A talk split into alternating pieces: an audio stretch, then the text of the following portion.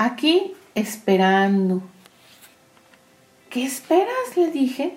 Y me respondió, mi milagro. Era un muchacho de 20 años. Le dije, ¿cuándo llegará? Él exclamó, mm, no sé, pero lo esperaré. ¿Y mientras, qué harás? Me vio fijamente y continuó con su letanía. Esperaré, esperaré, esperaré. Y recordé el cuento de los tres cochinitos cuando el lobo decía, pues soplaré y soplaré y la casa de ladrillo derribaré. Pregunté, ¿esperarás sin hacer nada? Zacarías 8:12. Porque habrá simiente de paz, la vida dará su fruto, la tierra dará su producto, y los cielos darán su rocío, y haré que el remanente de este pueblo herede todas estas cosas.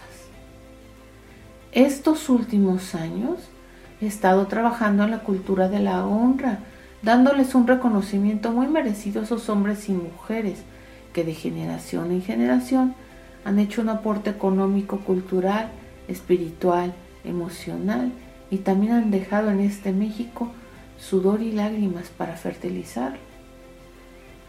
Pasaron cinco años desde que vi a este joven.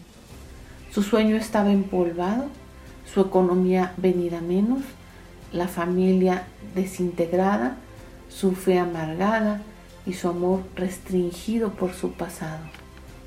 La frustración hablaba todos los días en contra de la educación, el gobierno y principalmente de Dios. Nuevamente le pregunté, ¿ya te han llamado?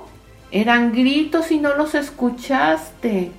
La oportunidad pasó se fue porque la esperabas tan perfecta, tan bordada, a tu antojo, tan elaborada que tu camino libre, otros lo comenzaron a andar porque estabas tan indeciso. Comenzó a llorar, diciendo, ¿ahora qué hago? Querido amigo, tú tienes el poder de decidir como hace cinco años. ¿Te quedas o sales? Llegó tu hora de crecer Decidiste ser una epístola viviente. Ahora serás lo que tu misión te dicte, si así lo quieres. Hay diferentes rutas. Dejar de decir, más vale tarde porque en las mañanas duermo. La inteligencia me persigue, por eso voy más rápido. Piensa dónde te han llevado tus pensamientos, si fueron de transformación, si fuiste muy celoso de la semilla e ignoraste la cosecha. Todos podemos ser esforzados y valientes. Nuestra inteligencia está siendo probada. Somos, como pueblo, un pueblo poderoso y sabio, para voltear a ver lo que queremos ver, para voltear a ver lo que queremos ver y arrebatar las bendiciones. Somos un pueblo poderoso y sabio Somos un pueblo con abundancia en el corazón. Somos porque estamos. Por eso también le decimos al corazón, corazón, sigue cantando. Somos porque estamos. Recuérdame bonito.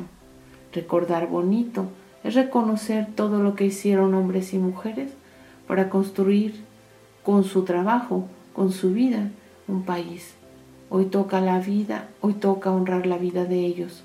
Somos patria. Nos vemos la próxima semana. Quién, pues yo, Adelita.